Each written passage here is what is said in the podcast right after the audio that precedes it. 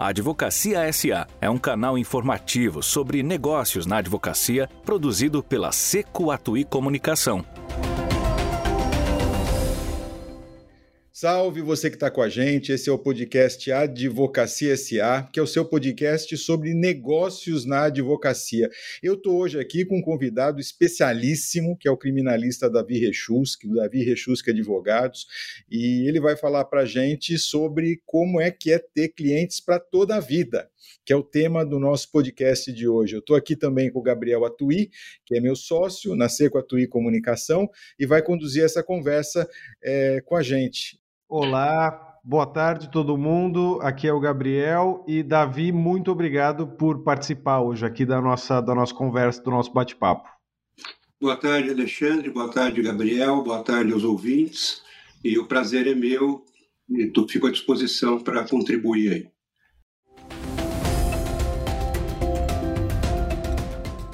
A Advocacia SA é o seu canal sobre negócios na advocacia. Apresentação Alexandre Seco e Gabriel Atui. É, é, aliás, o, o Davi é um amigo querido que eu tenho o prazer de conhecer e conviver com ele há muitos anos já e ter acompanhado a carreira dele, pelo menos uma parte dela, e ouvido assim série de histórias aí muito legais. E o que me leva a perguntar agora, Davi, com base em histórias que você já me contou, faz sentido falar em, em ser criativo para fazer advocacia criminal? Faz. Eu é curioso isso, mas assim durante toda a minha infância, minha adolescência, é, eu queria eu queria ser engenheiro naval. Mas meu pai era advogado, naturalmente também gostava do direito, né? apreciava a cultura dele, a maneira como ele se expressava, a maneira como ele resolvia as coisas. Né? Meu pai não era criminalista, não tinha um escritório, era um constitucionalista. É, o trabalho dele, é, ele era um funcionário público, o trabalho dele era avaliar a constitucionalidade de projetos de lei. Né? Ele era um assessor jurídico é, sobre essa perspectiva. E, e, no final das contas, eu acabei é, escolhendo a advocacia, fazer direito, mas eu nunca perdi a. Eu, eu brinco que esse outro meio lado engenheiro. Né? Então, eu sempre gostei muito de, de matemática, de física, e eu transportei um pouco disso para o direito, sabe? De ter uma visão mais é, racional e, e pragmática na própria construção das defesas. Então eu acabo às vezes usando imagens de uma peça de defesa, um gráfico, uma tabela, um, linhas do tempo. Então assim eu trouxe um pouco dessa dessa visão é, de lógica, entendeu, para conjugar com o direito e aí buscar uma premissa de convencimento. Eu sempre digo, nada convence mais do que a lógica. Sabe? Então, eu, eu acho que isso é muito importante. Você, às vezes, sair de um excesso de teorias, né, e doutrinas, e para trazer o cenário da lógica, do argumento focado e alicerçado sob uma perspectiva é, de lógica. Isso, para mim, deu muito certo. Funcionou muito e eu, eu lembro também, fiz muitas defesas uh, em questões uh, envolvendo produtos impróprios para o consumo, por exemplo, na indústria de alimentos, onde eu ia para as fábricas, fotografava toda a linha de produção como se fosse um, um almanaque ali, quadro por quadro, né, um fotolito, é, desde o recebimento da matéria-prima, armazenamento da matéria-prima, transporte da matéria-prima, sabe, a partir do momento que você coloca aquelas matérias-primas para uma homogeneização, para depois passar pelo, pelo forno, quer dizer, a esteira, detector de metais, peneiramento, quer dizer, fazia toda aquela demonstração, porque eu também dizia o seguinte, uma imagem às vezes convence mais do que é, mil palavras. Né? Então eu tentava transportar, sob uma perspectiva lógica, racional, o promotor para dentro da fábrica, para que ele olhasse para todos aqueles cuidados e ele não enxergasse é, nenhum cenário de negligência ou de imperícia, por exemplo, na produção é, daquele produto. E com isso é, eu tive muitos resultados é, positivos, porque você não vai conseguir que o promotor saia do gabinete dele e vá até a fábrica. Então eu falei, bom, vou levar a fábrica até o gabinete dele. Como fazer isso? Né? E aí eu usava muito imagens, né? os documentos, você tinha um, um caso, por exemplo, que tinha uma contaminação por um metal. Então você mostrava que é, havia todo um processo de peneiramento da matéria-prima, depois que ela se tornava um produto, ela passava por um detector de metais. Então você, é, além de evidenciar isso através de imagens, você mostrava que havia é, a contratação de uma empresa para fazer a ferição do detector de metais. É, eu fazia um, um, pequeno filme mostrando um, um, um, produto com um metal similar àquele que é, um consumidor havia dito ter encontrado, como é que o, o funcionamento do braço descartador do produto, né, à medida que ele passava na esteira por aquele ponto do detector, porque tinha, principalmente quando o Código Consumidor entrou em vigor e se criaram os DECOMs, é, havia muita fraude, muita fraude. Consumidores tentando é, fraudar os produtos para obter indenizações. Isso era muito comum, muito comum. E aí você conseguia desmascarar o, o cenário da fraude.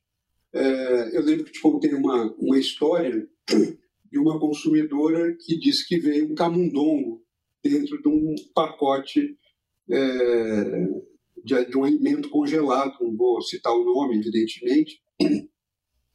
E esse produto ele vinha da Bélgica e era a, a, a empresa aqui do Brasil ela, ela importava esse produto embalado num filme, né, numa embalagem da marca dela. Né? Então, ela, o produto era feito, eram ervilhas que eram congeladas uma a uma, né? era um processo super inovador na, na época, e uma consumidora disse que quando abriu esse produto e despejou na, na panela ali para cozinhar e tal, tinha um camundongo e não sei o que. Então. E, e eu é, fui para. E, aí, obviamente, esse, esse camundongo com produto foram para o Instituto Adolfo que fazia lá as análises é, desse tipo de, de contaminação. E eu fui para a Bélgica e fiz uma pesquisa. Fui para a fábrica, fiz também todo esse levantamento fotográfico, fiz é, toda uma demonstração é, dos controles de pragas que, que existiam ao redor é, da unidade Fabril e visitei todos os centros de zoonose da, da Bélgica para identificar os tipos de camundongos que existiam na Bélgica. Entendeu? E aquele camundongo ele falava só português, entendeu? Ele falava francês, né? E era um camundongo típico da América do Sul, né? Que não existia lá, então não tinha como o, o camundongo ter vindo dentro do, do pacote, quer dizer, era uma tentativa de, de fraude dessa consumidora, né? Então, é, são as histórias que a gente vai é, vivenciando e servem de, de experiências e, e, bases aí para outras atuações. Né? O Davi, hoje tem a gente é, é como jornalista, eu sou de uma época ainda que a gente falava de compliance com muito pé atrás, né? Uma vez eu, eu visitei uma empresa e o executivo, eu perguntei para ele qual era a política de compliance da empresa e ele me levou numa salinha é, escrito, olha, é aqui. E era uma sala com uma cadeira. Eu digo, mas isso é a tua política de compliance? Ele falou, criar o departamento a gente criou, fazer funcionar são outros 500. Hoje essa realidade já está bem diferente, eu acho, né? Não, com certeza. Isso mudou muito. E você sabe que isso também foi uma outra coisa que impulsionou a, a minha carreira, porque é, eu também dentro dessa pegada da, da engenharia e tal, né, que eu tentei conjugar com o direito, eu advoguei muito é, para a construção civil pesada, os grandes, grandes acidentes envolvendo construção civil pesada. E, e eu lembro que quando acontecia um acidente, eu chegava na, na obra e aí o diretor do contrato, o gerente do contrato, dizia: Ai, Davi, nossa senhora, eu gosto muito de você, mas pô, cada vez que eu te vejo aqui me dá arrepio, né? Aconteceu ah, alguma bomba e tal. Eu ainda brincava, falava, olha, eu não, não crio um problema, eu venho ajudar a resolver, né? E, e, e, dentro dessa perspectiva, eu falei, bom, eu preciso também fazer alguma coisa para evitar é, a reiteração desse tipo de, de situação, né? E eu cuidei de dezenas de casos de acidentes fatais, seja na construção civil pesada ou acidentes dentro de indústrias. Isso existia, acontecia muito né, nos anos 90. Hoje, obviamente, evoluiu muito os cuidados, as métricas todas, as políticas, não só políticas, né, a, a, o foco na segurança no, no, no, ser humano e tal. E eu fui estratificando, é, nesses casos que eu cuidei, os fatores que contribuíam para novos acidentes, independentemente de ser na indústria da construção civil pesada ou dentro de uma indústria, efetivamente. Né? E é, eu, dessa estratificação, eu notei é, uma coisa muito curiosa. E quando você fala, depois é, parece pueril mas o óbvio é extremamente relativo. Do mesmo jeito que a gente diz que o bom senso é relativo, o óbvio é mais relativo ainda. E aí, quando você avalia um universo tão grande de acidentes é, fatais, você enxerga uma série de inobservâncias ou de desatenção ao óbvio.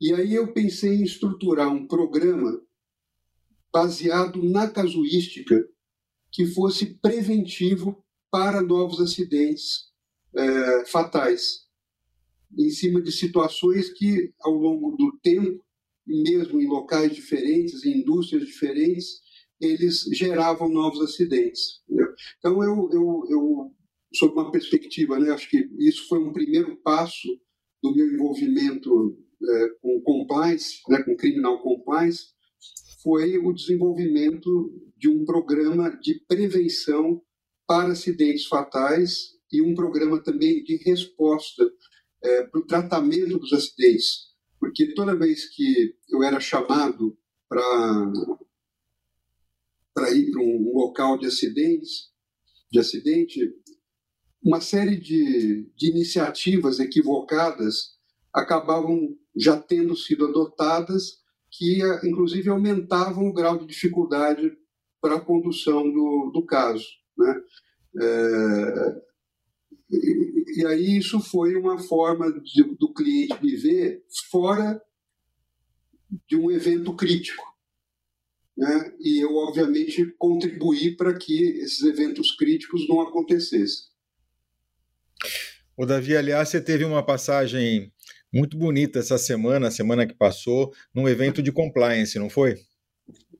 Foi, eu palestrei no, na, na, na semana passada, eu acho que eu retrasado, eu palestrei no décimo Congresso Internacional de Compliance, e, e nesse eu falei bastante sobre o custo da verdade, né, que é uma outra coisa que está intimamente ligada à compliance, porque é, tem que haver um, um, um enfoque diferenciado para quem leva a notícia de um evento negativo né, ao conhecimento das autoridades. E, e, essa, e essa semana passada, também na quinta-feira, eu fiz uma palestra no quinto é, Criminal Compliance Lab, também é um, um evento internacional, e eu acabei compartilhando no final do evento uma questão pessoal que acabou mexendo não só comigo, mas com todo mundo que estava ali assistindo, né? Eu, eu, até brinquei que eu consegui botar lágrima nos olhos de 100 pessoas simultaneamente. Então, é, foi curioso. É que eu, como você sabe, eu perdi meu pai cedo, né? Eu tinha 19 anos e sempre foi uma tristeza é, para mim, uma frustração, digamos assim. É, eu nunca ter podido dar esse orgulho para o meu pai dele estar tá sentado numa plateia me vendo palestrar ou me acompanhar numa sustentação oral, uma situação desse tipo. E pela primeira vez minha filha é, me assistiu palestrando, né? E eu comentei isso lá que eu carregava essa essa tristeza, né? Pela por nunca meu pai ter podido né, me ver né, num, num, cenário como esse, mas que minha filha estava me vendo naquele momento, né? Então foi foi algo bem emocionante. Né? Desculpe aqui que eu também me, me emociono de novo, é. mas é, foi foi uma passagem bem bem significativa, um, um sentimento novo para mim ali naquele momento. Muito legal. A nossa, a nossa conversa aqui, eu tinha combinado com o Davi que a gente falaria por 20, 25 minutos. Eu já estou aqui, entre aspas, alugando o tempo dele muito mais do que isso. Mas eu queria ainda, Davi, te perguntar, te pedir uma, se é que isso é possível, uma panorâmica do direito criminal hoje. A gente fala sempre que o direito criminal empresarial ele tem tantos braços que a gente se sente, o empresário se sente inseguro, seja lá o lado para o qual ele olhe, né? É, isso é uma, é uma realidade? A tua, a tua prática mostra isso? Com certeza, porque você tem crimes contra as relações de consumo, crimes contra a organização do trabalho, crimes contra o sistema financeiro, crimes tributários, crimes ambientais. Né? Então, é, a decisão de um executivo ou a não tomada de decisão de um executivo, porque os crimes podem ser praticados tanto por ações quanto por omissões, ela é, a situação apontada como criminosa ali pode se materializar em cima de qualquer decisão, em cima de qualquer setor da empresa, né? Então isso mostra para mim a importância do criminal compliance, porque as empresas elas estão muito focadas em ter uma política anti-lavagem, uma política é, antitrust, uma política anticorrupção. E às vezes elas estão inseridas dentro de um cenário onde o acidente fatal é mais provável do que um cenário de lavagem ou é, de uma violação concorrencial, ou então um acidente ambiental é mais provável é, do que um, um, caso de lavagem, e as empresas acabam não tendo uma, uma política focada na probabilidade da ocorrência de um evento lesivo. É, e a gente não pode esquecer também que hoje ninguém mais tem direito ao esquecimento. Né? Então a gente não pode esquecer que não tem o esquecimento. Né? Basicamente é, é isso. Né? Você tem a internet aí para o resto da vida. Então é importantíssimo se ter uma preocupação com a reputação.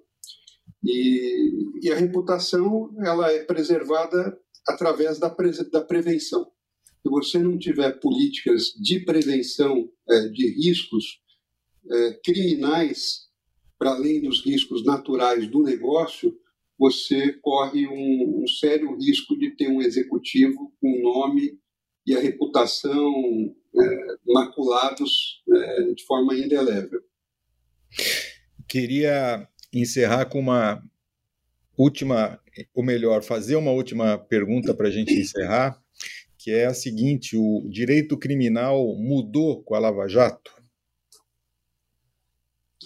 Eu acho que um fenômeno que eu, que eu identifiquei claramente com a, a Lava Jato foi uma glamorização do direito penal.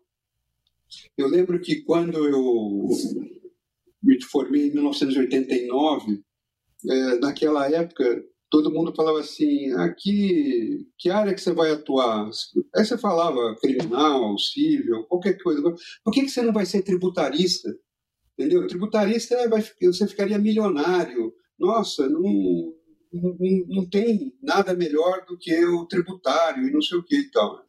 E depois da, da Lava Jato, é, com toda a, a, mídia massificada que, que houve, né? a gente já tinha passado um pouco antes pelo mensalão, é, essa glamorização do, do direito penal é, interferiu significativamente no processo é, de escolha é, dos recém-formados ou dos, dos, estudantes de direito e também, obviamente, dos já formados que é, acabaram até muitas vezes migrando para isso.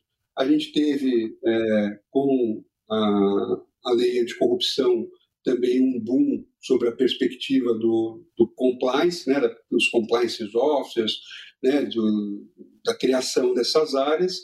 Então, assim, há um, há um cenário é, realmente de, de eventos que é, direcionam esse processo de escolha. E acho que o criminal é, é o, a opção, uma grande opção de escolha desde a da Lava Jato, é, preponderantemente desde a Lava Jato. Você vê a quantidade de escritórios criminais que surgiram, de criminalistas que, que a gente tem hoje no mercado. Então, é, esse, esse fenômeno realmente aconteceu. Legal. Davi, muito obrigado. A gente conversou com o Davi Rechuski, que é advogado criminalista, um dos advogados mais admirados, segundo a publicação Análise Advocacia, um dos poucos que aparecem no ranking da revista em todos os anos, em todas as edições. Menos de 100 profissionais têm essa, é, é, tem essa marca na revista. Portanto, é um, uma posição de destaque é, incrível, até porque a eleição é feita por executivos é, e diretores jurídicos das maiores empresas do Brasil. Sem dúvida nenhuma, é uma posição muito, muito, muito especial. É, a gente falou aqui sobre é, clientes para toda a vida, foi o tema desse nosso podcast de hoje, uma conversa super legal.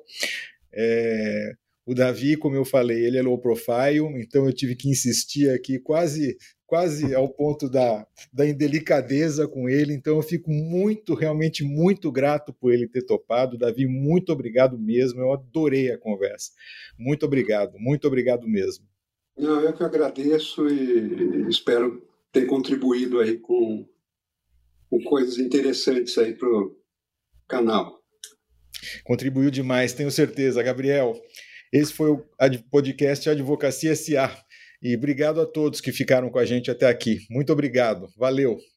É isso aí, obrigado a todo mundo que nos ouviu. Muito obrigado, Davi, por conversar com a gente. E na próxima quinta tem um episódio novo.